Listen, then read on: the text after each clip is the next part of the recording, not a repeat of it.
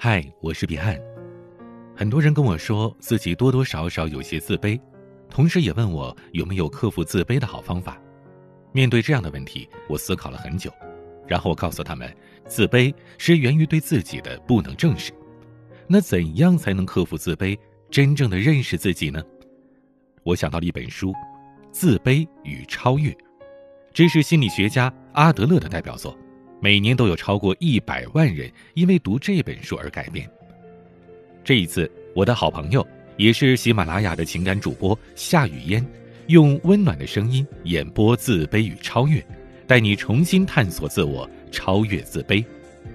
节目已经上线了，我听了之后觉得非常有意义，也给我带来了很多动力，所以今天特别想分享给你们，我的粉笔们。